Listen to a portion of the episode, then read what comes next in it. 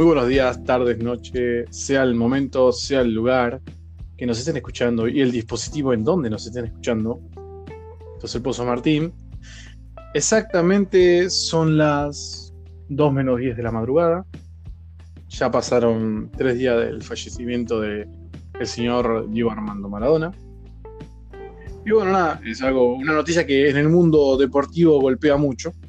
Y va, va a seguir un tiempo más también golpeando a nivel periodístico, a nivel, si se quiere, también, como, ¿qué palabra puedo usar para, para no ser tan directo?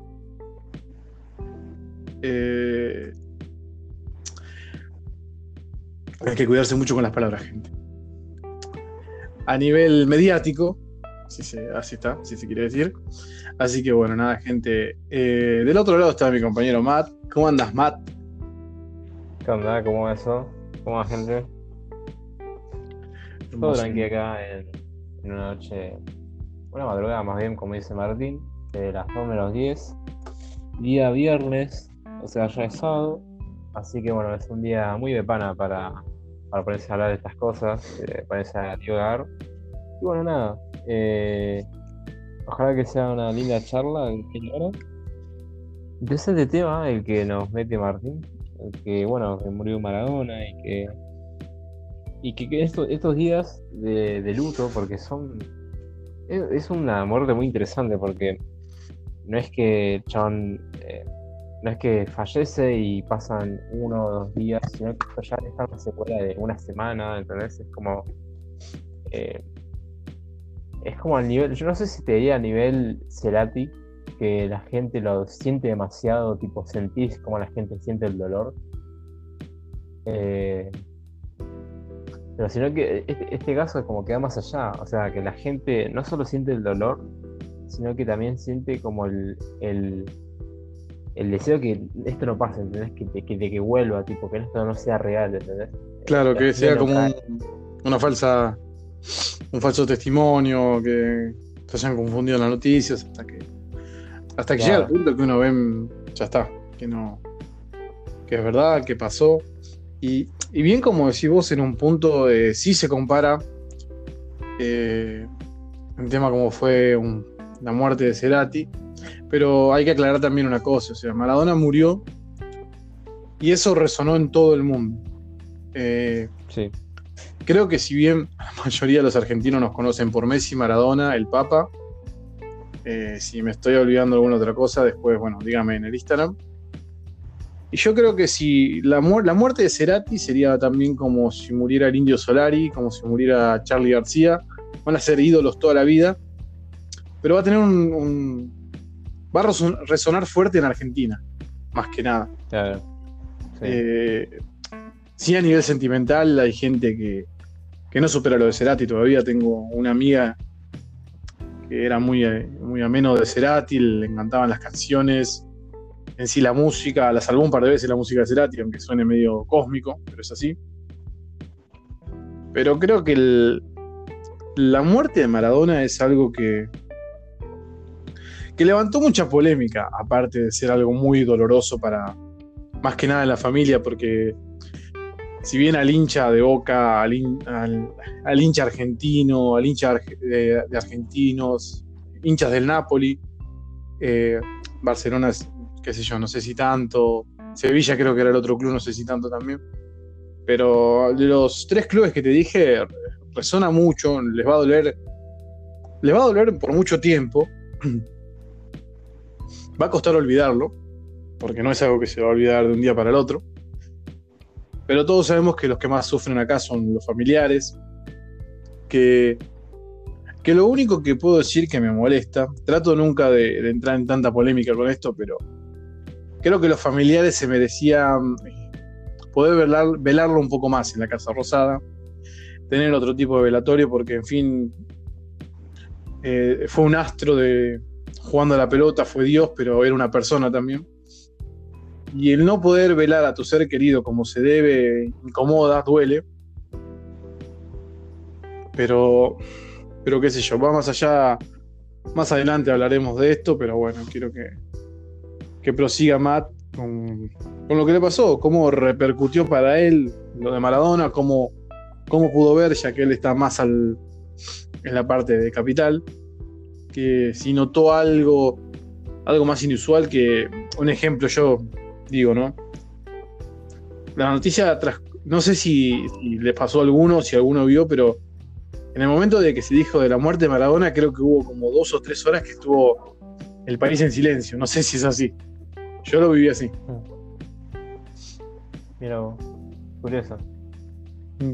Bueno, yo en mi, mi- mi- bueno, en mi, en mi- en lo que yo viví, no te puedo decir como que es un dolor ni nada por el estilo, porque yo, bueno, partiendo de que a mí no, no soy alguien que, que es muy afín al fútbol, sí me pasó que esto ya no, no es de Maradona ni nada, pero me pasa un montón de que cuando tengo, cuando me recibo que murió alguien famoso, es como de decir, eh, fue, o sea, murió, ¿entendés? Es como, eh, o sea, ya no se va a ver más de él, tipo, es como, eh, pero qué loco que todavía sigue el, no sé, se ven imágenes, se ven videos, se ven lo que sea, y es como, que en cierto sentido sigue vivo todavía, me parece a mí. Pero a mí siempre me pasa eso. Eh, yo qué sé, por ejemplo, Robin Williams. O sea, para mí el chabón, ¿cómo que murió? ¿Entendés? O sea, si vos, me decís Robin Williams, yo digo, bueno, yo lo veo en películas, lo que sea. Pero, ah, cierto, está muerto, ¿entendés? Es como. Ese, es como bien raro, porque, tipo, eh, por alguien que es muy famoso y, tipo, lo ves muy fácil, es como que, bueno, no, parece que está que, haya fallecido. En cambio, igual, igual en Maradona me pasó que. eh, o sea, yo sentí que fue como. Bueno, uno de los tantos ciclos que se cierra en un. En una situación, una- en un ambiente determinado, en este caso será el fútbol eh, argentino, eh, pero es cuando grandes íconos eh, se van y como que colateralmente abren el paso a otros. O sea, no sé, no, no- yo no soy muy de vuelta, muy afín al fútbol, no, sé, no tengo idea de grandes personajes, pero sacando a Maradona, ¿quién será el otro que hoy día vivo es un ícono mundial, a nivel mundial, no solamente, bueno, eh, que está retirado, ¿no? Que está, que está vivo, pero que está retirado. Eh, no sé quién sea el, el que ocupe, para así decirlo, su lugar. Que tampoco se las ocupa su lugar, sino el, el que está en ese, en ese aspecto, ¿no? Eh, pero es muy interesante esto también que, que, es como que abre la, o que da la apertura que se renueve la, la, el ambiente, en cierto sentido. Eh, yo, yo, yo lo veo siempre de como, bueno, es algo que me, creo que me caracteriza un poco, es el ver lado quizás positivo, no, no sé si de llamarlo positivo, no, no me quiero atrever a hablar así de, bueno, de la muerte, ¿no? Pero eh, el lado quizás menos eh, autoflagelante de lo, que, de lo que es una situación, ¿no? Eh, esto quizás ya va más allá de lo que a mí me parece a mí de, la- lo que es la muerte en sí de Maradona, porque bueno, de vuelta, no, no es algo que me invade mucho, pero me pasó sí que lo que es la luego de su muerte, lo que es el, el- lo que fue la ceremonia, lo que fue todo, es me causó como es- me causó como como eso de que te- cu- cuando ves a alguien que, que hace algo que vos decís, y era esperable, o sea, esto era como bueno, Algo ¿qué predecible. podía esperar? Es algo predecible, o sea. Sí, sí. no sé, yo no te digo, yo no te, yo no te digo que yo esperaba que lo van a velar a Casa Rosada con tanta gente. Era algo que yo no, no pensé eso, pero a un nivel así de decir, bueno, ¿me voy a decepcionar? Sí, me voy a decepcionar. ¿Qué decirte?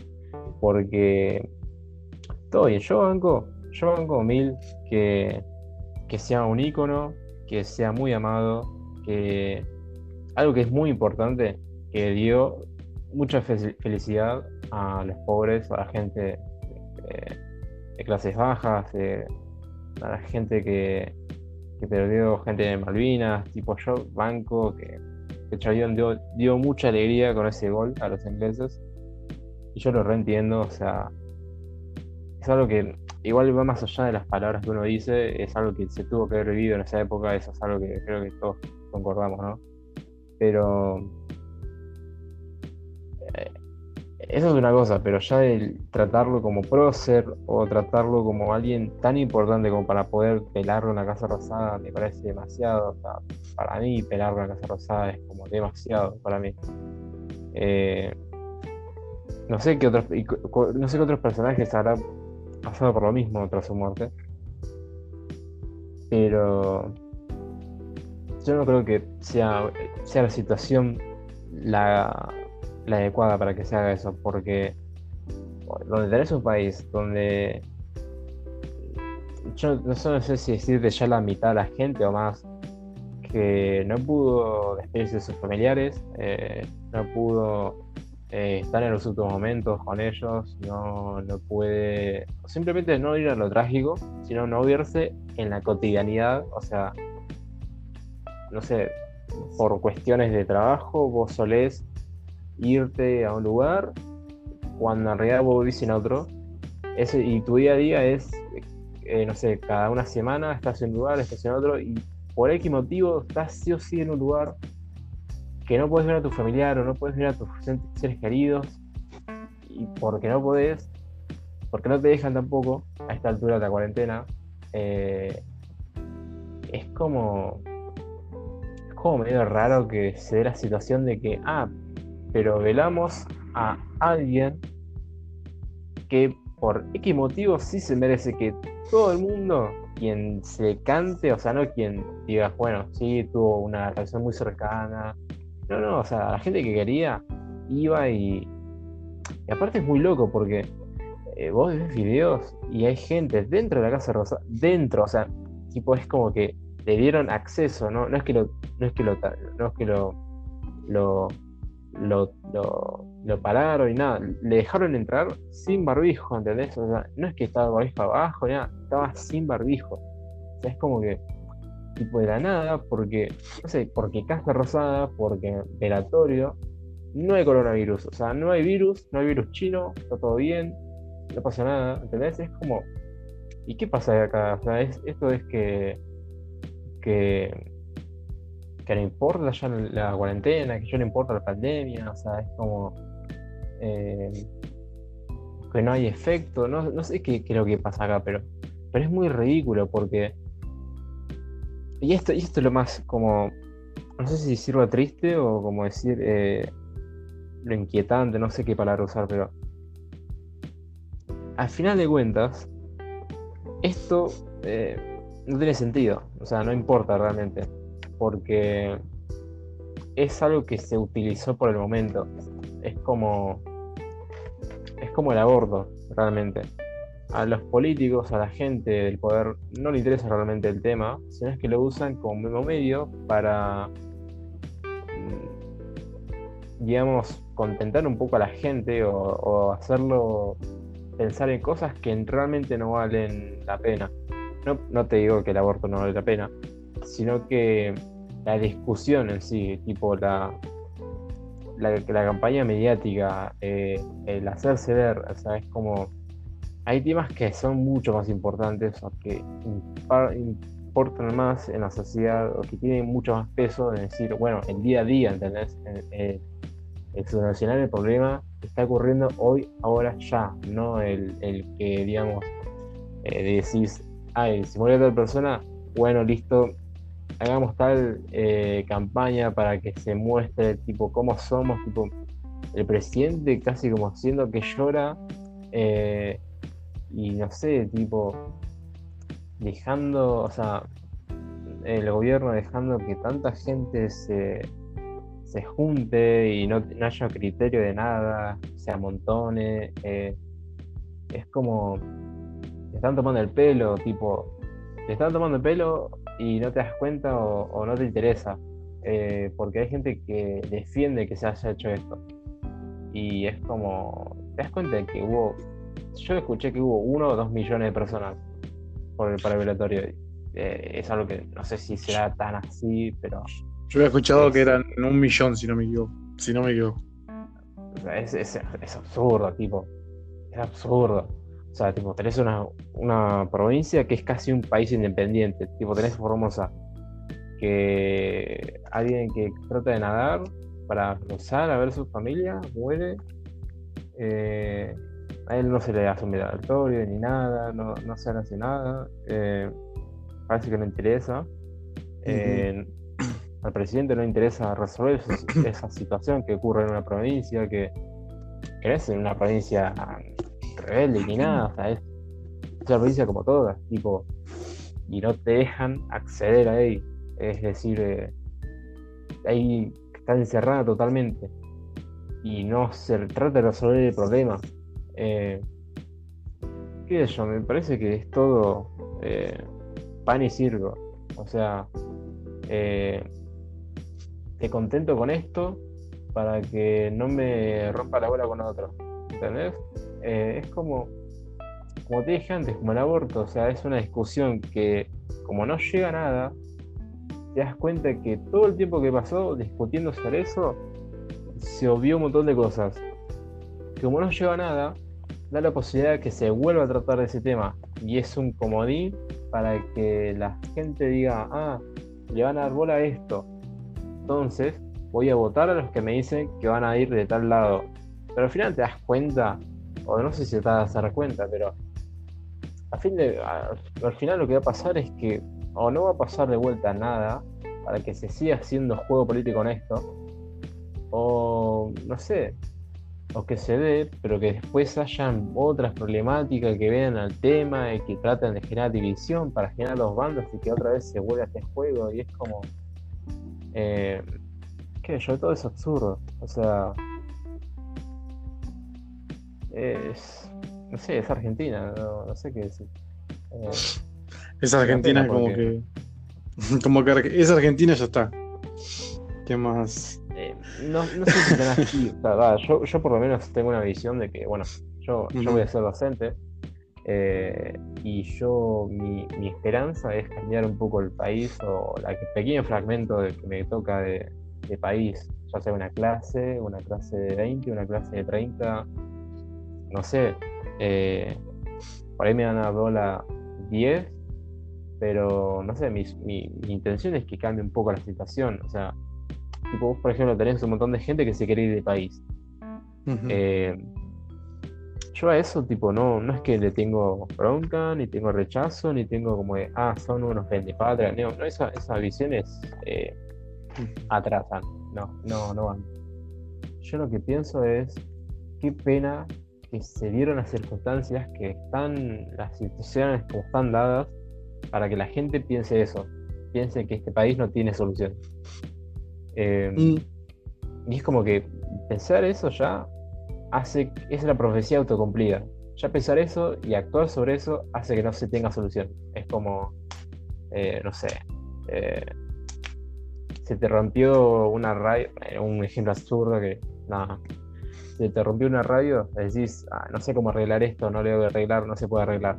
Y obvio, porque no intentaste arreglarlo, ¿entendés? Es como, aquello que en donde no hay acción, obvio que no va a pasar nada, porque no hay acción sobre eso. Porque también hay indignación, hay eh, recelo, no sé, hay un montón de cosas que, que hace que la gente piense de esta manera, porque claramente hay toda una historia detrás de, de más de medio siglo que no corresponde a un bando, solamente corresponde a toda una clase política y todo, toda una parte de la sociedad que, que se basa en quejarse, quejarse, en actuar y convertir siempre los mismos errores y no ver el pasado para ver, bueno, hace cuatro años, hace cinco años, ¿qué pasó? ¿Quién tomó tal decisión? Bien, ¿qué, tomó, qué decisión tomó? Bien, provocó esto. Perfecto. Eh, vamos a empezar sobre esto que pasó. No, no, se lo piensa en sentido de dos, hace dos meses, hace tres meses, hace cinco, hace cinco meses. Es como la gente, o sea, normalmente se piensa como que, bueno, las cosas que pasan hace poco, hace casi nada, y no se piensa en el largo plazo, es como, eh, no sé, es como que no tener, es como como que el país está lleno de Doris, ¿entendés? De cuando. Tipo, no, no recuerdan más de, de tres años, ¿entendés? Es, ridículo, es ridículo. Pero me parece que es todo un, cambio cultural que se tiene que hacer. Y yo tengo esperanza de que se cambie. Eh, porque para que se llegue a la situación que se dio con el velatorio, es como mucho que la gente no le haga ruido. Porque la gente dice, no, bueno, tipo, eh, no, pero un astro del fútbol que, que, ganó un mundial, que, o tantos mundiales, que hizo el gol de a los ingleses, que se le perdone todo, pero tipo, vos decís, pero realmente vale la pena hacer todo eso, tipo, realmente tiene sentido, ¿entendés? Eh, ¿Qué es yo? Te están usando, no, no sé qué más decir, te están usando. Sí, es, es, es, complicado hasta un cierto punto pensar también que, que y es hasta medio, eh, medio turbulento. Eh, creer que el, que el presidente, se dijo también mucho que el presidente, como, valga la redundancia, queda mal decir esto, como que le vino como anillo al dedo la, el fallecimiento de Maradona, ¿no? Yo escuché, leí también, escuché en muchos medios que decían que siempre iban tirado más a... Eh, creo que se olvidaron en un punto de lo que fue la muerte de Maradona, la muerte de una persona, y se fueron más a lo político, viste, siempre. Pero yo creo que también que todo termina en lo político.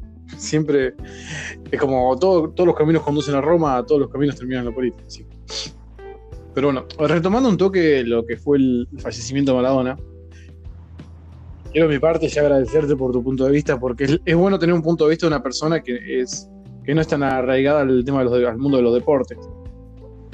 Porque viste que siempre a veces se toman o se valoran más las cosas que dicen personas o que hacen algún deporte o, de un tema en específico, como pasó ahora con Maradona, ¿viste? Mm. Yo cuando, pensé, viste, tanta gente que, que decía, pero ¿cómo vas a...? Pero si Maradona era un, era un pedófilo, él era un drogadicto, todo esto que el otro. Yo hablaba antes con Matt que hay que separar un poco también la persona de su trabajo, del deporte, de lo que sea, porque si vamos al caso, hay, hay muchas personas, mucha gente reconocida a nivel mundial que hizo cosas terribles, hizo cosas eh, horribles, que, pero no se las mide con la misma vara porque es por conveniencia de cada uno, sea creencia religiosa, sea creencia de un estado, de un país o de algo. El tema con Maradona, por ejemplo, a mí, eh, me dolió un tema futbolístico porque, bueno, si bien todos sabemos que la muerte, y creo, no sé si Matt me da la razón acá, la muerte es el sentimiento más egoísta que hay. Porque vos eh, no es que eh, se, muere la persona y extrañas a la persona. Extrañas pasar ese tiempo eh, o estar con esa persona o saber que no vas a poder estar más con ella. Y es un pensamiento medio, egoísta que lo debe sufrir ahora las hijas de Maradona, el chico más chiquito, el nieto. Eh, pero es así siempre con un familiar. Y yo pensaba también, bueno, viendo como futbolista, yo nunca lo pude ver, no tuve la suerte, no tuve el privilegio de, ver lo que fue el Mundial 86, de lo que fue Italia 90, eh, de lo que fue en el 94, y de todo lo que hizo eh, en Boca, en Argentinos Juniors, en Napoli. En, el Napoli fue una. Para mí, lo que hizo en el Napoli fue terrible. O sea, hago un paréntesis en esto, ¿no? un equipo que no es para desprestigiar a los napolitanos ni nada, pero un equipo que no es tan grande, lo hizo sacar campeón él solo, con, con nada. Esa es una virtud que cierro el paréntesis porque quiero decir eso, porque para mí, eh, yo pude ver videos nomás. Mucha gente que lo vio, capaz que me dice, no, pero vos, el Maradona de Boca, pero el Maradona de Argentino. El Maradona de Nápoles, que fue el que más me llamó la atención a mí, fue una, una locura lo que hizo ahí.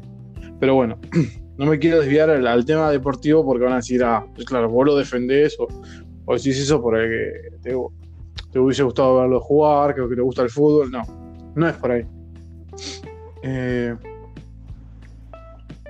cuando dijeron que lo iban a en Casa Rosada, yo pensé, y creo que este pensamiento lo tuvo mucha gente,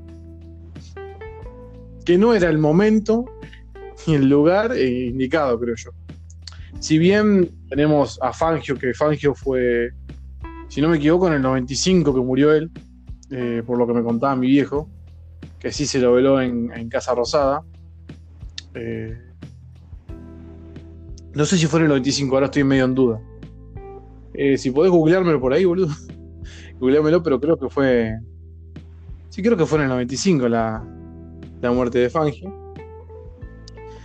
Eh, yo creo que en otro contexto, sí era bueno, obviamente que por lo que fue, por lo que significó para Argentina a nivel futbolístico, sí se merecía velarlo en la Casa Rosada, eso no te digo que no. Pero en un momento, como está, como estuvimos todos este año, que que barrejo acá, que distanciamiento social, que no te puedes juntar, que quédate en tu casa, que gente que murió.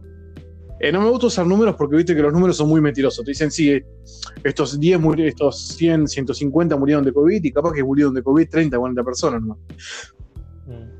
Y, yo digo... Murieron, eh, sí, murió en el 95. Sí, sí. ¿El 95 Fangio? Gracias. Gracias, Matt, siempre ahí y yo me pongo a pensar, eh, si no estaba la pandemia, obviamente velar en Casa Rosada, que el pueblo se pueda despedir de lo que fue uno de sus, sus ídolos, eh, como lo será, no quiero hablar de muerte futura porque no me gusta, pero qué sé yo, un ejemplo, lo que será Messi, eh, la chica esta Sabatini, toda esa, toda esa camada futbolística, eh, en Ginóbili, Del Potro, toda esa gente que hizo historia en el deporte, y es un orgullo para nosotros. Mismo cuando, cuando muera el Papa también, boludo. Pero suena muy, muy nacionalista en ese sentido, pero a lo que, a lo que quiero ir. Si no estaba el COVID, obvio, se lo merece. Eso, yo, yo creo de corazón, lo digo, no me, no me retracto, se merece que lo ven en la Casa Rosada, que el pueblo vaya, se despidió, como las pocas personas que vi, la poca camada de gente que vi que pasaba, por el lado del cajón le tiraba besos, se persignaba, lloraba, porque más allá del quilombo, se vio gente eh, angustiada, que se sentía el dolor como si hubiera, como si ellos mismos hubieran perdido un padre, un hermano, un hijo.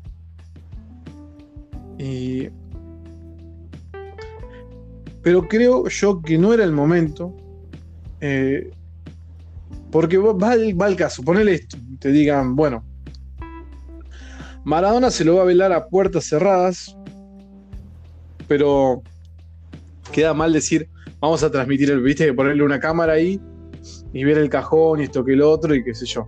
Vos me entendés lo que te quiero decir. Pero ¿qué pasa? Si vos haces eso, te van a decir, no, no dejas que la familia tenga un funeral tranquilo, eh, ¿cómo vas a sacar? Eso es privado, eh, eso no se puede hacer, que esto que lo otro. La misma gente que te dice eso, es la misma gente que te dice, ¿cómo vas a dejar que, la gente se acerque a, darle su último adiós, que se, aglomere tanta gente? Porque hay una hipocresía muy grande ahí de la gente. Y es el punto que me da bronca eso, porque sé que no, hay, no, no, no toda la gente es así. Vi muchos tweets, eh, vi muchas cosas en Facebook, en todas las en todas las, redes sociales. Y casi siempre la que se repetía, no quiero ir al lado de que Maradona era drogadicto, eh, pedófilo, lo que sea, no, eso no quiere de ese lado. Esa gente que ponía, eh, mi abuela murió hace dos meses, no la pudimos velar, mi abuela murió en junio, no pudimos, así, todo así, mi hermano, mi padre. Que esa gente tiene razón, o sea, no dejas que uno se despida de un ser querido por miedo del contagio, que me parece perfecto. Si te pones eso, si yo, si, qué sé yo, si en este año a mí yo hubiera perdido a algún ser querido o algo, eh, a mí me hubiera dolido no poder despedirme de él como se debe, a toda la gente. Y mucha gente se quejaba de eso. Y tienen razón, duela quien le duela, tienen razón, gente. Porque si vamos al lugar de ídolos, está bien, se lo merecía, pero no era el momento. si estás todo un año, eh, y acá no voy en contra de la política, no voy en contra del, no voy en contra de nada acá, pero si estás todo un año en cuarentena, casi todo, casi un año, y, y cerrás un montón de lugares, que la gente no vaya, y que la gente va respetando, más allá de que después se configuró todo y nadie respetó nada, este último mes no se respetó un carajo tampoco, noviembre fue un mes que, ¡eh, viva la joda! eh. Me No, es que encima, sí, encima más allá de, de que se junte y todo eso, tipo eh, el barbijo, ni, ni los cuidados, ni, ni que sea lugar abierto ni o cerrado, es como que no hubo, no hubo virus prácticamente. Pero, pero, pero, pero, eso, es, eso es, es eso. Yo no quiero que me tachen de. Eh, pero como Maradona, como una persona no dejas que lo despidas, eh, es un prócer, es un. Está bien, yo sé lo que es, yo sé lo que fue. No lo pude vivir, pero sé lo que significa para Argentina. Pero si tenés un poco de conciencia, si te pones a pensar un poco, no era el momento. No era el momento. Sé que también, yo de, de mi lado es fácil decir, no sé, cuando termine el COVID, que pueda pasar de a poco la gente al cementerio y tirarle una rosa o despedirse. Viste, no es eso, sí, es fácil decir de mi lado, pero bueno, el que lo organiza es otra cosa.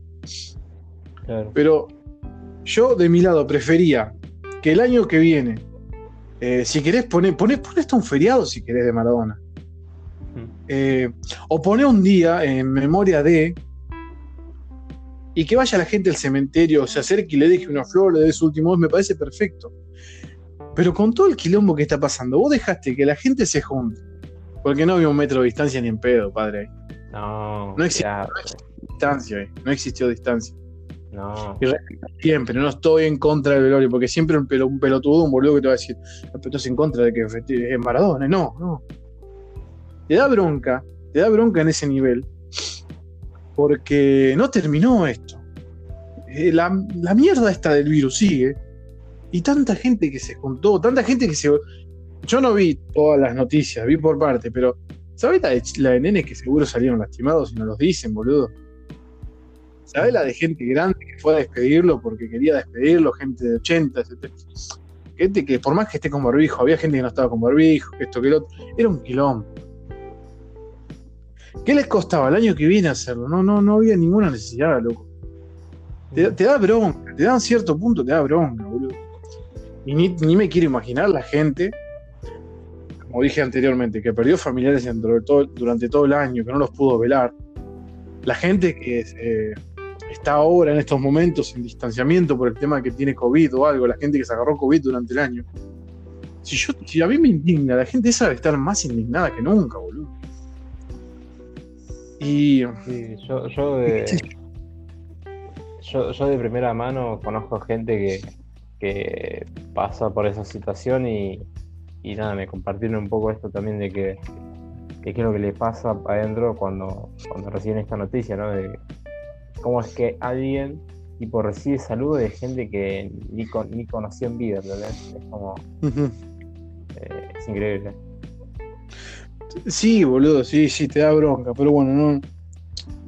No es que no quiero hablar de esto, quiero terminar, ya cerrar, viste, porque si bien quisimos eh, hablar un poco de este tema, porque era un tema que yo creo que tanto vos como yo tenemos una visión que, no te digo que es la correcta, pero es una visión más o menos lógica, como debe tener un montón de gente, como hay gente que debe, debe tener la posta pensando que esto que el otro. No te costaba nada, no te costaba nada, pero bueno, qué sé yo. eh, no, no, no se puede decir nada, porque no puedes defenderte tampoco. No te puedes defender. Eh, el velatorio el- en la Casa Rosada se tuvo que atra- se tuvo que cortar, cortar un velatorio. Vos pensás en la las familiares, loco. Ah, pero Vos encima me acordé una cosa. Me Sí. acordé una cosa. Viste que. No sé si viste, pero también cuando pasó esto de. de que se hubo mucha gente y todo eso. También pasó, obviamente, de que, bueno, hay quilombo, ¿no? Eh, Sí, sí. y entonces, claro, si hay mucho quilombo, aparece la policía, o bueno, esto depende de cada división, que si la policía es la que causa el problema, eh, que nada, eso, bueno, no, yo no tengo información correcta para decir qué pasó.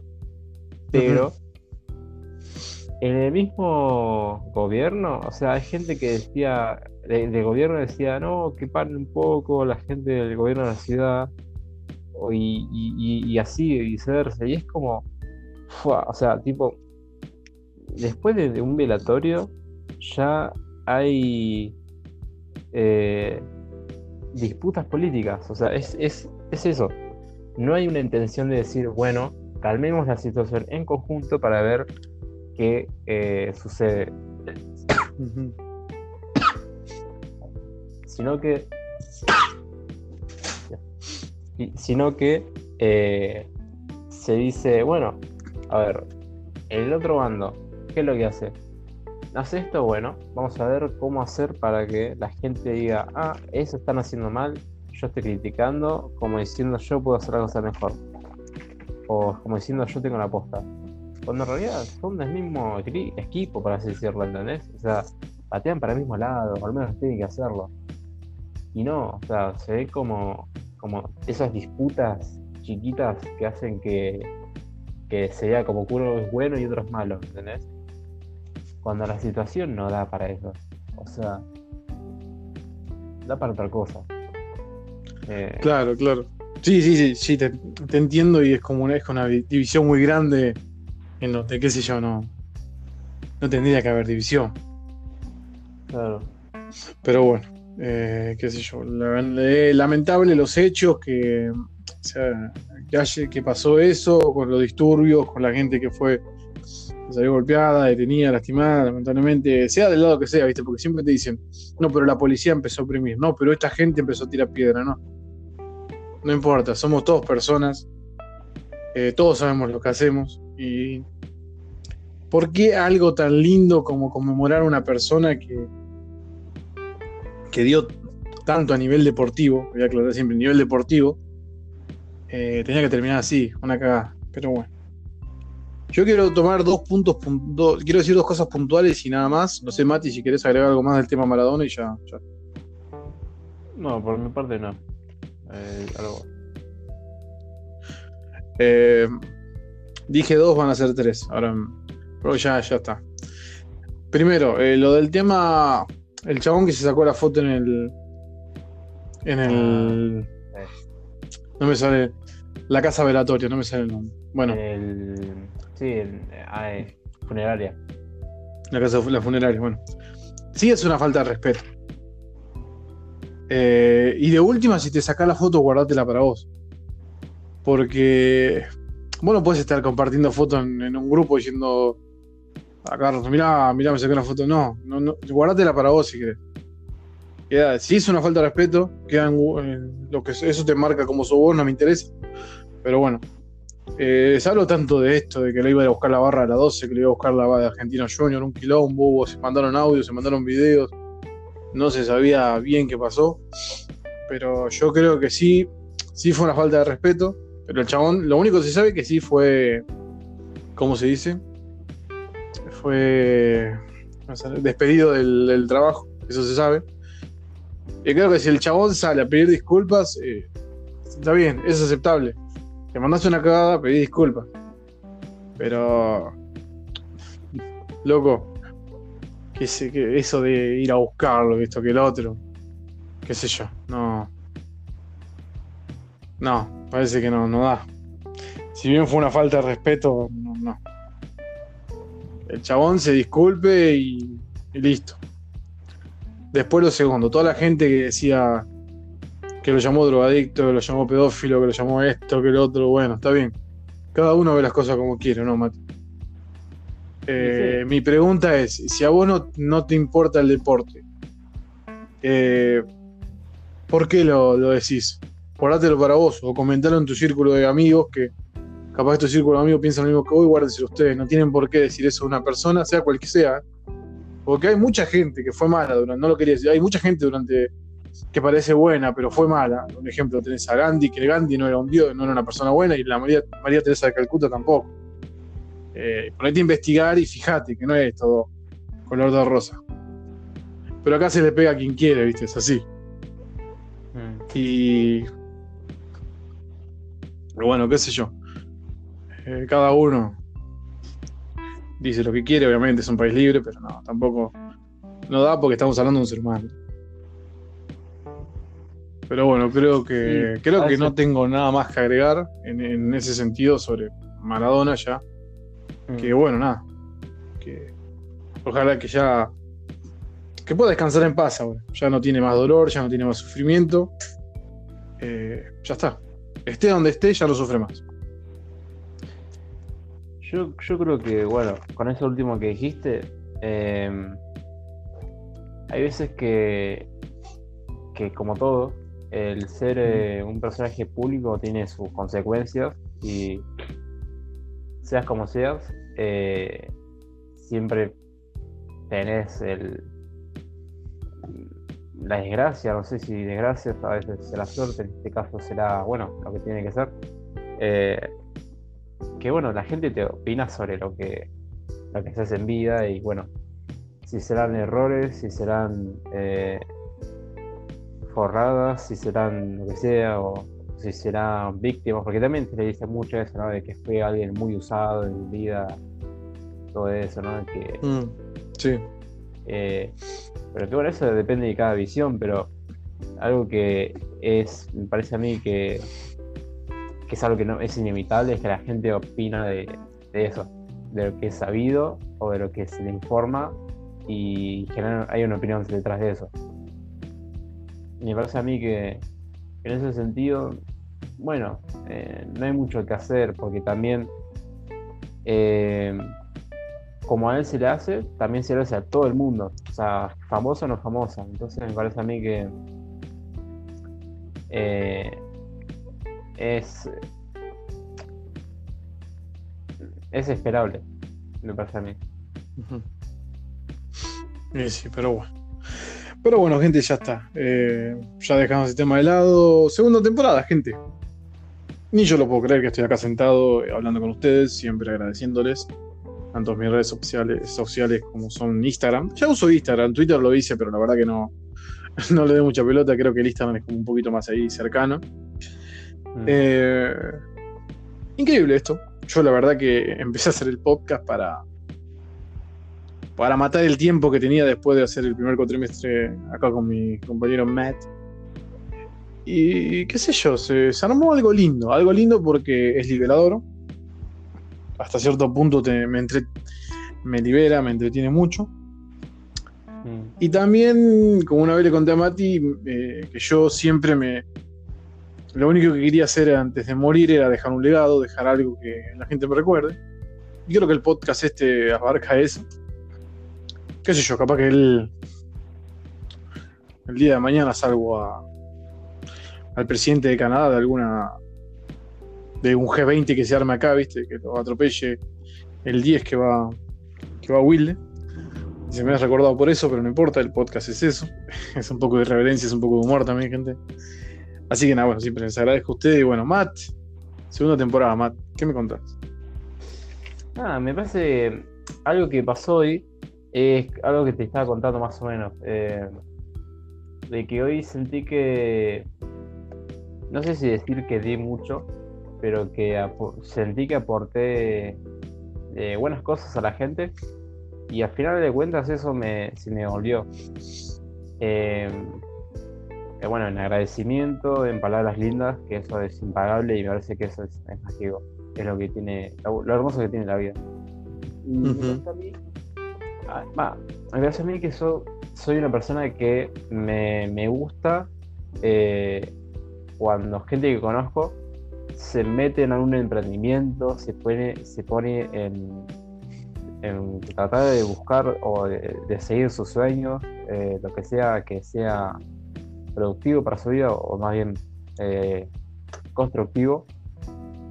Y yo me acuerdo cuando, cuando Martín me contó esto de que quería hacer un podcast y todo eso, me pasó que decir, "Fua, qué ocupado, o sea, tipo, ese es su sueño o ese es su objetivo. Y como que a, mí me, me llama de, de ir, tratar de, de que, de que él consiga eso. O sea, de, de que en sí, cuando yo conozco a alguien y que tiene un, un objetivo, me encanta que esté en busca de eso. O sea, que la gente vaya y diga, voy a hacer eso. Tipo, eh, o sea, hay veces que, las, situaciones no, no, no, no, acompañan muy bien, sea triste o no. Eh, y hay gente que, que va y, lo hace igual. Y eso como que yo lo revaloro. Eh, no sé cómo será el caso de Martín, si es que alguna vez le pasó algo así, pero la gente cuando me cuenta eso, me cuenta eso, eh, a mí me encanta estar ahí y, como que bueno, tratar de que la, que la situación eh, fluya de la mejor forma.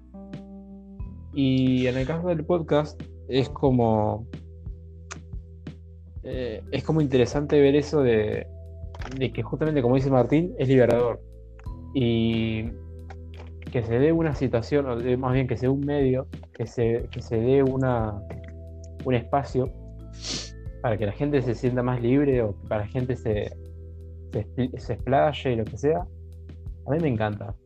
Porque hay un, hay, hay un poco del alma esta, ¿no? De, que la gente se, se, vuelque en un proyecto. Eso es algo que a mí me encanta.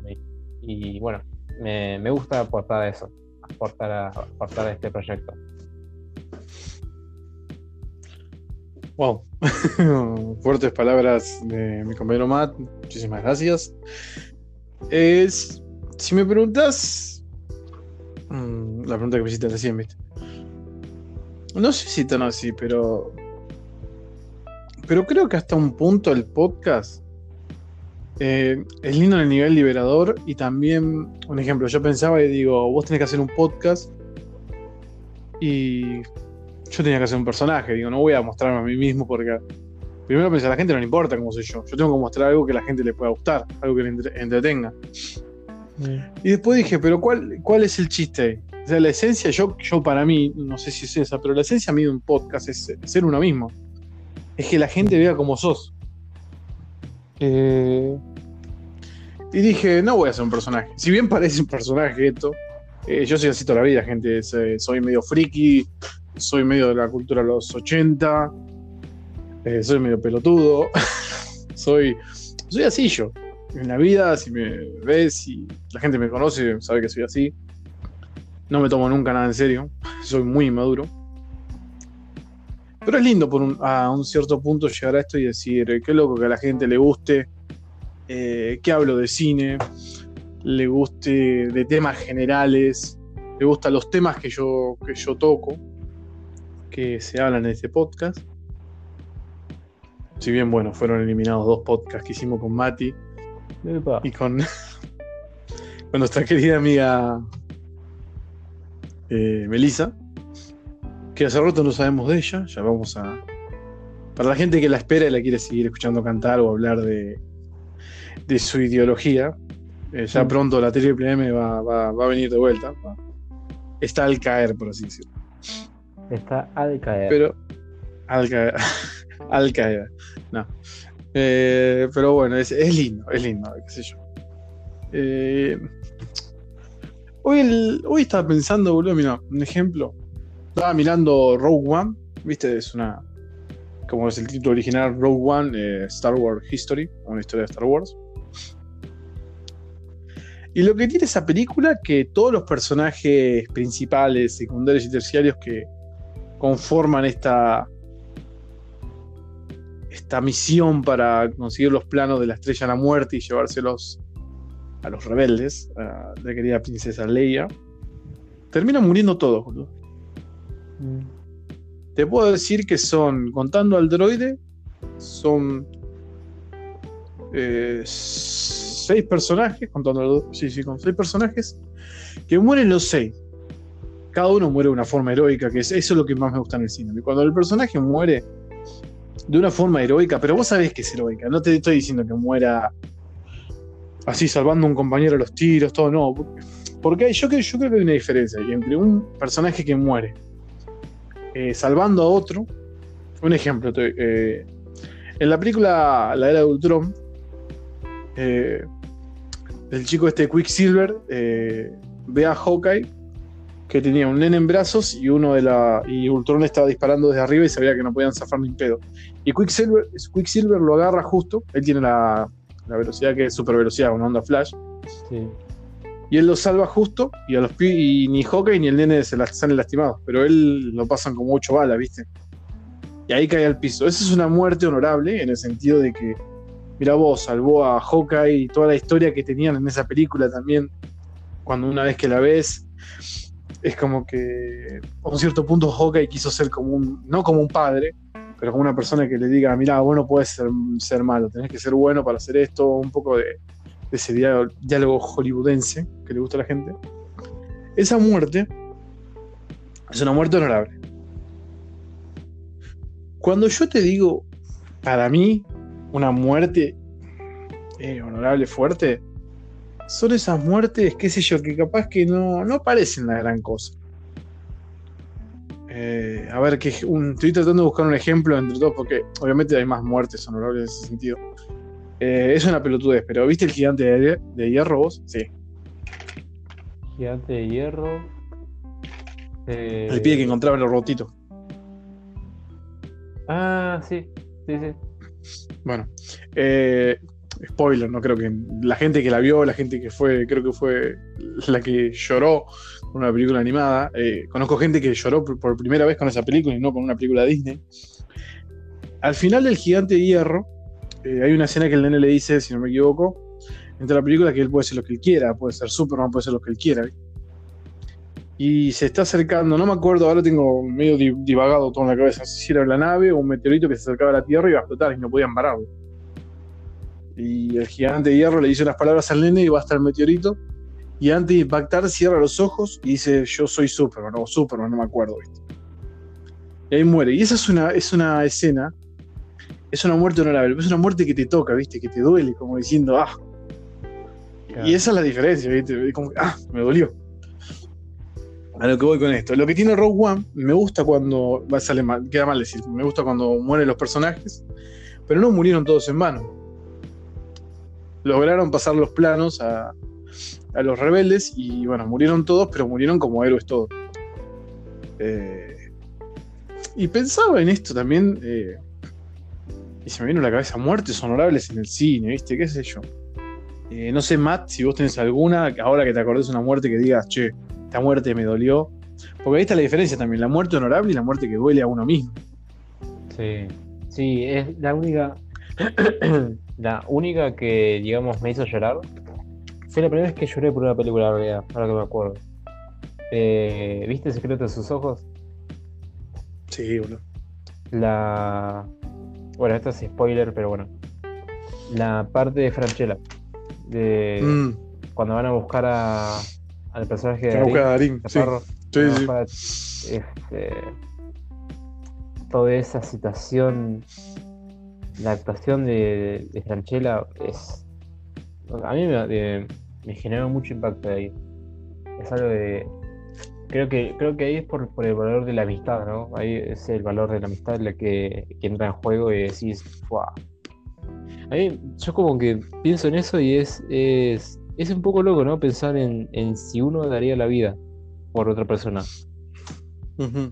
¿Vos lo harías? O sea, esa situación. Vos como que... Y yo como, Es muy, es muy loco eso también Es- de, es muy de- loco, de- sí, sí. de plantearte también el- hasta qué punto uno es capaz de, de darse, ¿no? Por el otro. Yo creo que en mi caso sí, pero bueno, yo tengo un poco, un poco de complejo de héroe, boludo. En ese sentido, yo sí daría la, la vida, daría la vida por otra, por otra persona.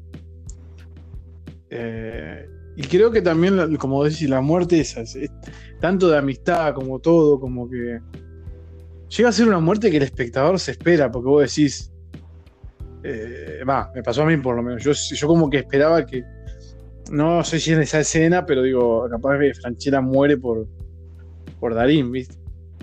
Y la gente, imagina el, el impacto que habrá tenido, ¿viste? Cuando le preguntan el nombre y le dice, sí, sí, soy yo. Que si no me acuerdo mal, creo que él eh, agarra un cuadro y lo baja, ¿no? Puede ser Franchella, esa, no me acuerdo si se escena así, ¿no? Que lo- Sí, sí. sí, me acuerdo que agarra el cuadro, lo baja y le dice, Sí, bajan los cuadros, eh, baja Ujú. todos los cuadros, va al, al del Sí. que está por ahí, después va, corre la pieza, baja los cuadros que está ahí. Eh, Va, para que claro no, se den no sepan que, que no es él, ¿no? Eh, a mí me encantó eso. Me encantó. Al menos eso lo que yo entendí. Yo entendí que lo bajaba porque no quería que sepa que era él. Que no era él. Eh, Sí, es una escena muy. Es una escena que te llega, como decís vos. Sí. Y también, qué sé yo. Es bueno saber eso porque, bueno, acá sabemos cuál fue la, la primera vez que Matt lloró con una película, eh, ojo, ¿eh? Yo si me decís a mí, A mí me encanta llorar por películas. O sea, a mí me encantan esas películas que te hacen llorar, las emotivas. Sí. son, mis favoritas. eso es bueno, olvídate, son muy buenos. A mí, por ejemplo, si te pongo en un.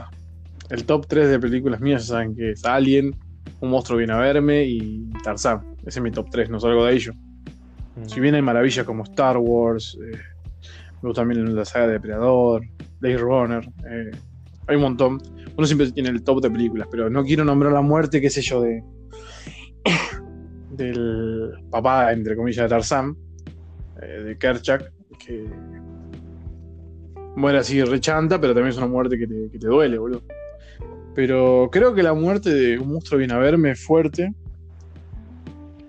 Pero en el sentido que si bien no es la madre, es- muere la madre del chico, si bien en toda la película te muestran al protagonista, el chico y el monstruo que viene a contar las historias y todo esto que el otro, eh, lo que te termina mostrando es cuando muere la madre, es que el chico reconozca, a lo último el chico reconoce. Bueno, no sé si más o menos sabes algo de la historia o te hago un mini resumen rápido y listo. A mí no me resumen. Perdonen a la gente que hace resúmenes, mil disculpas a la gente que escribió un monstruo bien a verme, pero bueno, yo lo resumo así nomás. La onda es así: el monstruo viene a la, a la casa del, del pibe y le dice que le va a contar tres historias y él le tiene que contar la última después. La historia de él. Y no vas entendiendo, hasta que después entendés en un cierto punto. Bueno, el monstruo va, les cuenta las tres historias, a lo último quiere que él le diga su historia. El pibe soñaba siempre que alguien se caía de un pozo y él no lo podía agarrar. ¿Viste? Pero no. Ese era un sueño, no sabíamos. Yo no sabía interpretarlo como una historia, ¿viste?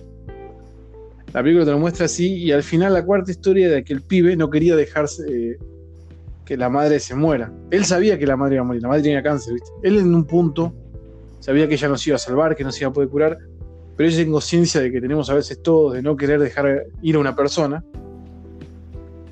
eh, el pibe no quería y no quería y no quería. Bueno, le cuenta al monstruo, a lo último le cuenta la última historia, que no quiere, no quiere que se vaya. Él sabía que su madre iba a morir.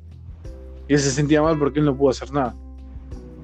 Bueno, después hay una reflexión detrás de todo eso que yo no sé explicarla bien porque es más para un tema más emotivo y no me quiero poner a llorar acá. Mm. Pero bueno, cuestión, el final. eh, termina con la madre y la abuela de él, sosteniendo la mano de la madre, y está ahí en el hospital mirando a la madre y le pregunta al monstruo, ¿y ahora qué hago? Y ahora, y el monstruo le dice, si no, me acuerdo, me- a veces me, medio que me tragiverso los textos, pero creo que le decía, ahora tenés que decirle la verdad, o tenés que decirle, no me acuerdo bien qué decía. El pibe agarra la, la mano de la madre y le dice, no quiero que te vayas. Y ahí fue como liberador en ese sentido. Lloré como un boludo. Mm. Porque si bien acá no tenemos la muerte de un protagonista, tenemos la muerte de la madre, que es en, en si te pones a pensar, es casi toda la película. Eh, la madre, ella es la, la película, en ese Claro. sentido. Es el sentimiento de, de querer dejar ir a una persona que el chico no quería, pero sabía a la vez que no podía salvarla, que ella no se iba a salvar. Claro. Y qué sé yo. Y tan. Esas muertes icónicas en el cine son muy buenas, qué sé yo. Después creo que tenés las muertes esas que son pochocleras que no te duelen, pero que te llenan, se te ponen como hacen el compite cuando se te hace el nudo en la garganta. Como decís Sí. que bien que murió así, ¿viste? Eh, no sé si te acordás una hora vos, para así no, no digo siempre yo. Eh, que nudo en la garganta y. No. O sea, te puedo decir la, la última muerte. O sea, no sé si decir la muerte, pero. eh, como que es lo más emotivo que pasó últimamente. Que yo, bueno, aclaración, que creo que la que leí en anteriores podcasts. eh, no, no soy de que sea, que sea muy eh, cinéfilo. No, no soy Sí. de que tenga mucho, mucha cultura en el cine. Pero la última película que me, que me emocionó fue Interestelar. que fue la verdad. Mm, una locura. Una locura de película. sí. Ahí ves que el chabón no es que muere, pero para los pibes sí que medio que está muerto. Hasta que, bueno, en un punto la hija eh, medio que reconoce que hay cosas de él, como que, ah, no, no está muerto y todo eso. Pero... Y ves como que poco a poco van perdiendo la fe y cómo el chabón después se entera de todo eso. Eh, esa parte es, es, es increíble. Sí, además es emotiva la misma parte cuando él llega. Que le dice a la hija, creo que le decía, viste que iba a llevar, o te prometí que iba a llegar. La hija está ya muriendo casi la. Sí. la- que es, es ver al. Si vos agarrás en otro contexto, es ver una. Poner que no viste la película y pasás veces esa escena nomás. Y decís que bueno, es, es un chico que está llorando por la madre, o ve la muerte de la madre. Mm. El que no ve la película y ve ese clip, pero vos viendo toda la película llega al punto de que decís, loco, no, en serio. Y te- se te hace el nudo en la garganta porque el chabón dijo que iba a llegar y llegó, boludo. Sí. Después, Es qué muy sé yo. igual, muy flashera, está muy buena. No, no, sí, sí. Es una película muy, muy flashera. Pero creo que está. Está bien en los contextos. qué sé yo. Bueno, después otra muerte. Después hay esas muertes que son insignificantes, pero son significantes. Un ejemplo que no es una muerte, pero creo que pega igual cuando el náufrago se despide de Wilson, que ve que la pelota se le va.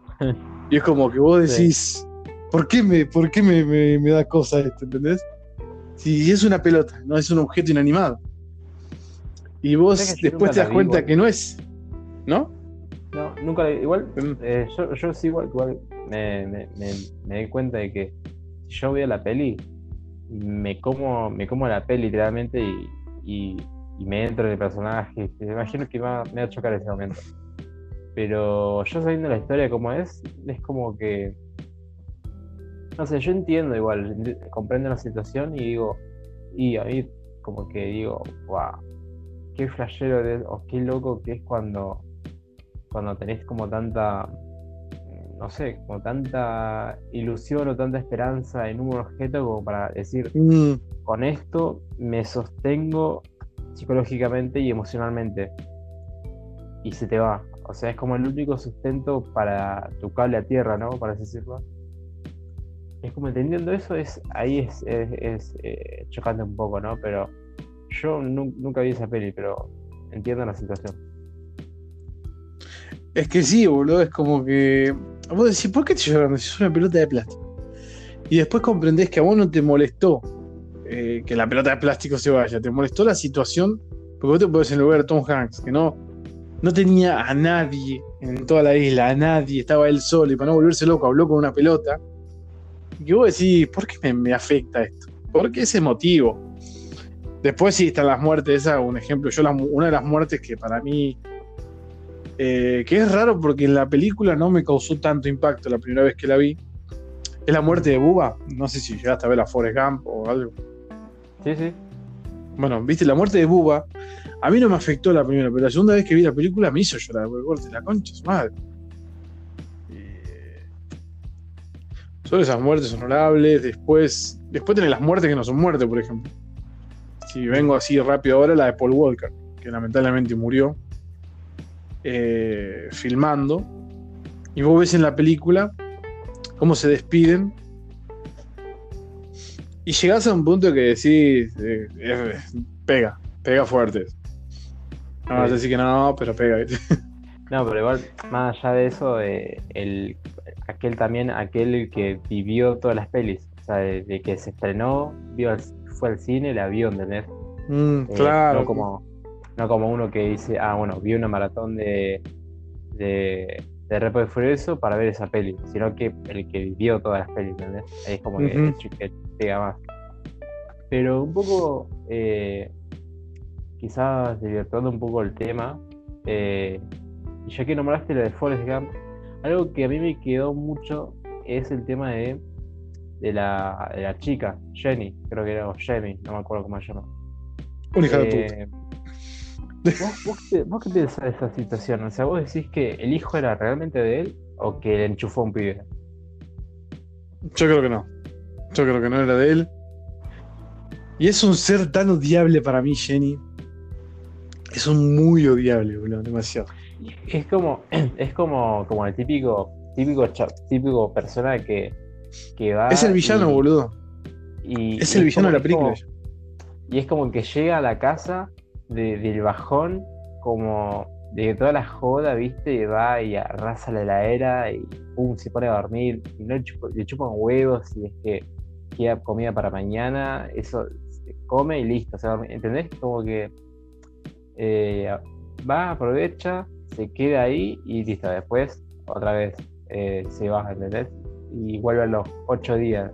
Es como, no sé, no te digo como, como que aprovecha o, o sino es como que aquel sujeto o aquella persona que, que, utiliza la situación en, su provecho, por así decirlo. Porque si vos te das cuenta, llega el momento que es como decís, justo ahora llegas, o ¿por qué llegas ahora y no te quedas? Mm, es como... Sí, sí, sí. Muy raro. Jenny es una persona, es, una persona detestable. Obviamente, gente, estoy hablando del personaje, no piensen que cualquier otra pelotuda. Pero Jenny es un personaje detestable porque lo usa Forrest y es el verdadero villano de toda esta historia. Porque Forrest Gump, en toda la película, en, fíjense, pero díganme esto, en toda la película no tiene un solo villano Forrest Gump. Mm. No tiene limitaciones para él. Hasta mismo, mismo el, el, ¿cómo se llama? El general de él, boludo, no es un villano. Claro. Esa no tiene, el único villano acá, y que les quede claro a los fanáticos, es Jenny. Jenny, hija de puta. Hija de puta.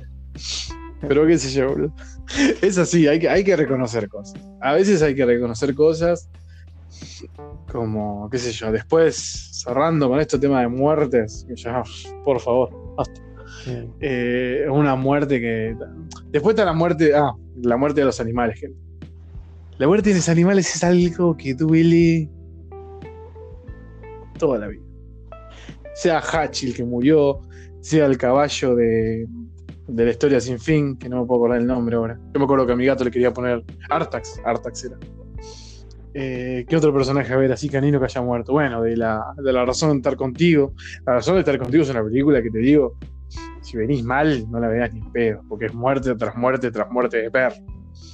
Mm. Eh, la 2 no es tan buena, la 1, la 1, gente. Recomiendo siempre la 1.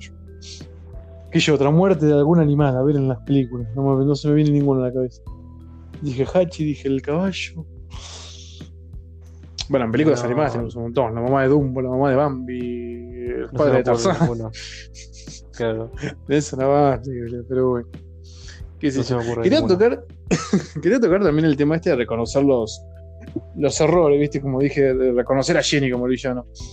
Eh, ¿Cómo cuesta a veces reconocer algo? Yo a veces me pongo a pensar y. A mí me llegó un punto de mi vida que a mí me cuesta mucho. Ahora ya no, porque ya como que lo acepté. Cuando te equivocaste, Martín, te equivocaste. Porque pasás más vergüenza defendiendo algo indefendible que decir, sí, me equivoqué. Y es verdad. Eh, a veces cuando me equivoco, yo lo tomo del lado del humor, ¿viste? Me cago de risa ya está, ¿pero qué vas a seguir? Si te equivocaste, te equivocaste. No sé a vos cómo, cómo será ese, tema con vos. No, y, o sea, yo, yo tengo la filosofía de que eh, ante todo siempre lo más importante es la, el reconocimiento, el verse a uno mismo y decir mm, yo soy esto o yo hice esto. Y es un poco difícil a veces porque yo creo que en la gente normalmente tenemos mucho ego hay mucho ego en mm. nosotros, o sea, yo, nosotros, no por decir las personas, los humanos, sino nosotros, de, yo me incluyo, que a veces hay mucho ego y no nos permite ver el, trasfondo de la situación, porque ponele vos decís, bueno, me peleé con tal persona por tal motivo y, y como que uno dice, ah, pero la otra persona no, no ve tal cosa o, o piensa tal cosa, ¿no? Y a veces pasa que es en realidad nuestra perspectiva sobre esa persona. Y no es porque esa persona es así, sino porque es como un justificativo para decir, yo respondí de tal modo por, por esto, ¿entendés? Eh, que eso al fin y al cabo es como un medio para, para, para que tu, tu ego eh, salga triunfando, por así decirlo, ¿entendés? Eh, porque es, muy curioso también el, reconocerse, porque o sea, no es algo fácil en realidad. Es algo muy difícil, no por el hecho de es muy difícil ver lo que pasa. Eso solamente que requiere un poco de unos minutos nomás, un poco de perspectiva y listo. Sino el aceptar qué es lo que pasa, ¿entendés? Eh, eso, es, eso es el desafío, pero por esto, del, orgullo, del, pensar de que por ahí el otro es el tema o el otro es el culpable a veces o el otro es el que sostiene una situación. Eh, yo creo que a veces pensamos mucho en, en, nosotros como a veces víctima, eh, a veces eh, como alguien que, que sufre las situaciones o lo que sea, pero hay veces que, es muy al pedo porque nosotros mismos la causamos en ciertas situaciones, depende de cada caso obviamente, porque estoy hablando muy abstractamente, pero cada uno puede imaginarse la situación en la que puede hablar. Y, y a mí me parece que,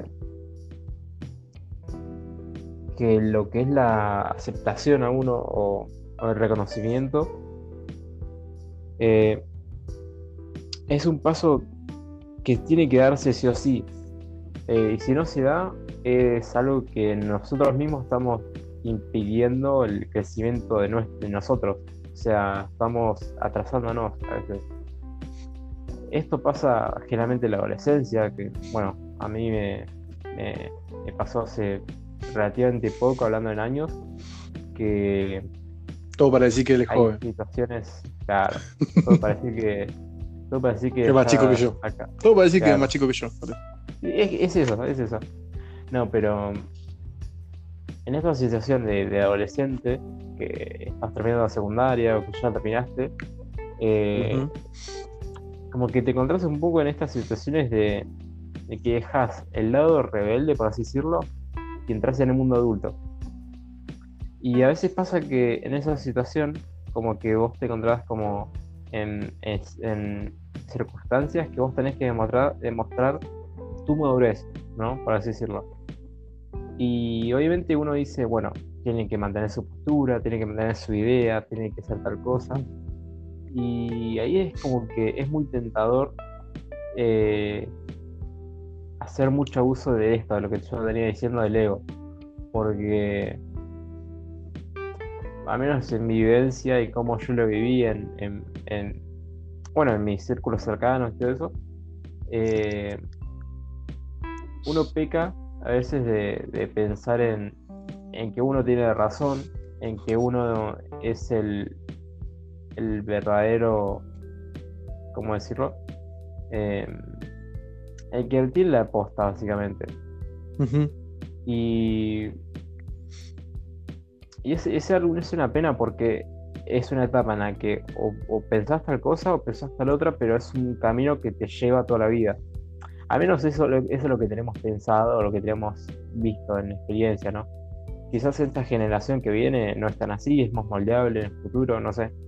Pero es una pena que se vea tan así, eh, digamos, o que se, pueda ver tan así lo que es la, la vivencia en, ese sentido. Eh, pero qué sé yo, volviendo, volviendo un poco al, punto, y quizás ya me estoy repitiendo, em, el reconocerse es, es crucial para seguir avanzando en la vida y bueno, es necesario a veces. Bueno, a veces, casi siempre, ¿no? Eh, y casi siempre, porque bueno, nada, para dejar un poco de margen a las otras opciones que pueden pasar. Pero básicamente es eso va también, me, me, hiciste acordar justo. Eh, un ejemplo, reconocer, como bien decía Mati, también eh, no te ayuda nunca. Eh, a veces hay gente que dice yo soy como soy. Y a veces el yo soy como soy no sirve. Eso también no, funciona. Sí. Claro, se lo dice una persona que es orgulloso, voy a ser orgulloso, orgulloso toda mi vida. Pero sé que creo que uno poner en una balanza los defectos y no las virtudes. Porque ya poniendo tu pecando en ese sentido. Eh, hablado de mi defecto, de ser orgulloso, de alguna otra Creo que uno mismo, cuando uno se reconoce uno que tiene un defecto, es buenísimo. Porque después le puedes hablar desde. No de un punto de una persona que no tiene. que no tiene defecto. Yo ya. hace rato que cambié. Eh, pero. Pero ese. muy doble filos. El. decir. No, pero yo soy así, no voy a cambiar. Y otra cosa es tener ideales y defender tus ideales. Son dos cosas totalmente distintas que parecen iguales, pero no lo son. No sé si Matt me da la razón aquí.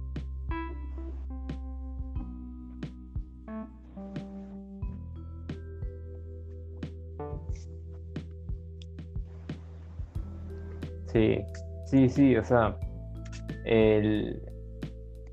Una, una, veces pasa que defender los ideales se lleva a un extremo que, es la terquedad o es el...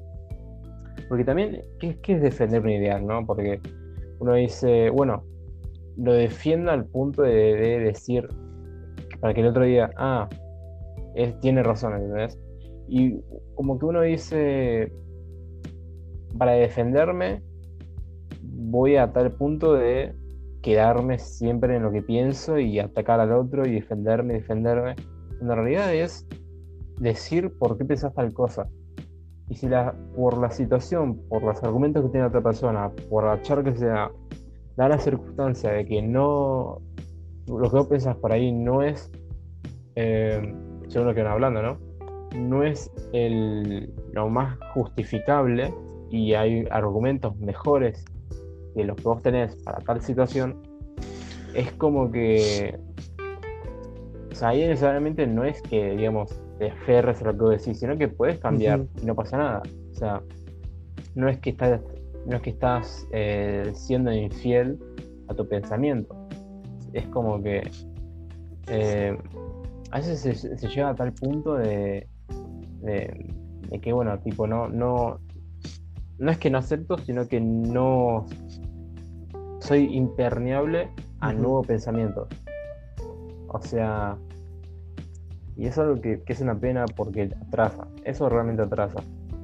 Eh, yo, o sea, y no es que lo digo porque, ah, sé lo que digo, no lo que yo hago, sino de que yo en mi, vida este año eh, hubo pensamientos míos que realmente tuvieron que cambiar porque no, no habían sentido para pensar de esa manera y cambié. Y es decir, no sigo, sigo siendo la misma persona o sigo teniendo la misma línea de pensamiento, pero que ciertas ideas no, son las mejores.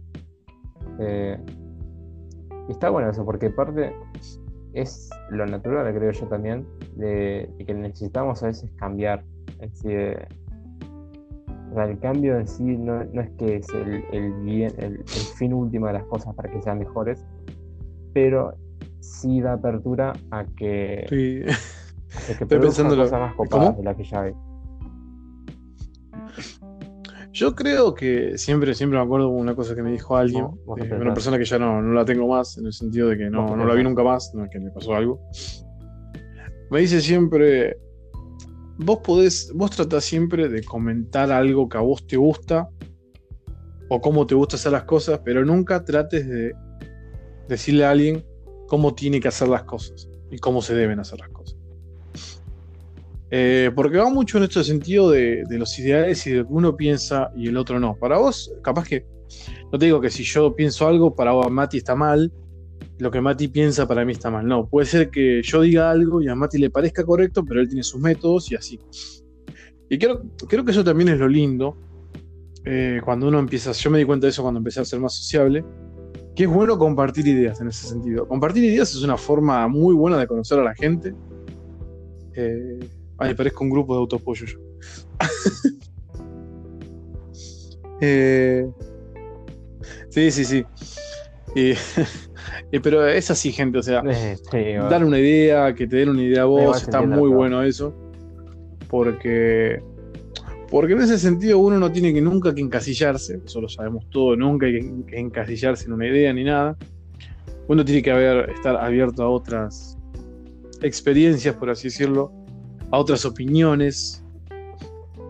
Y, y iba a decir algo que ahora se me fue de la cabeza, se me, se me acaba de volar. Pero... Pero nada, creo que... Creo que no voy a encontrar la palabra, así que ya... Ya de mi parte, yo ya no tengo nada más que agregar, gente. No sé si acá Matt se quiere despedir con alguna reflexión o algo.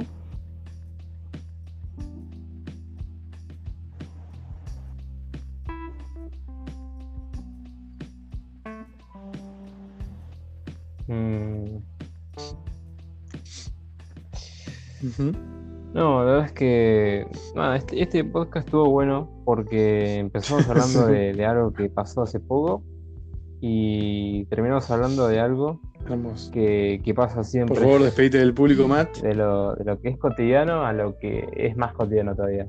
Está bueno, está bueno. Me gusta. Sí, sí, así que bueno, nada. Eh, gracias a gente por seguir escuchando, por escuchar hasta acá. Eh, hoy, hoy di como un punto de vista mío más tajante por ahí. Eh, nada, no suelo hacerlo, creo. Soy más, creo, ambiguo a veces, pero bueno, hoy fue más, más Gracias, siempre es un honor tenerte acá. muchas gracias. No vamos a pasar de largo, que les digo, gente. No, no es que salió improvisado este, este podcast, esta sección de Divagando con Matt pero la hicimos porque nuestro querido amigo Lucio tenía otro compromiso y no pudimos hacerles nómades. Así que Lucio, besitos, besitos, chau chau para vos. Y bueno, nada, gente, yo de mi parte quiero decirles que muchas gracias por escuchar. Esta segunda temporada no sería nada sin ustedes. Eh, y ojalá vengan más temporadas más adelante. Y quiero terminar diciendo que ojalá que este año, este año de mierda, se termine rápido que ya podamos volver todos a la nueva normalidad, como se le dice. Y nada, eh, también recordar a aquella gente que ya, aquellos grandes que se nos fueron, como son el señor Kobe Bryant, como fue Sergio Denis, también un cantante acá argentina, y el querido Chadwick Boseman, eh, alias Pantera Negra y muchos otros personajes. Así que nada, ojalá que este año de mierda se termine rápido. Esto fue el Pozo Martín. Síganme en el Instagram de El Pozo Martín, así como suena. Y nada, que tengan un buen día, una buena tarde, una buena noche, sea la hora que estén escuchando esto. Cuídense mucho, nos vemos.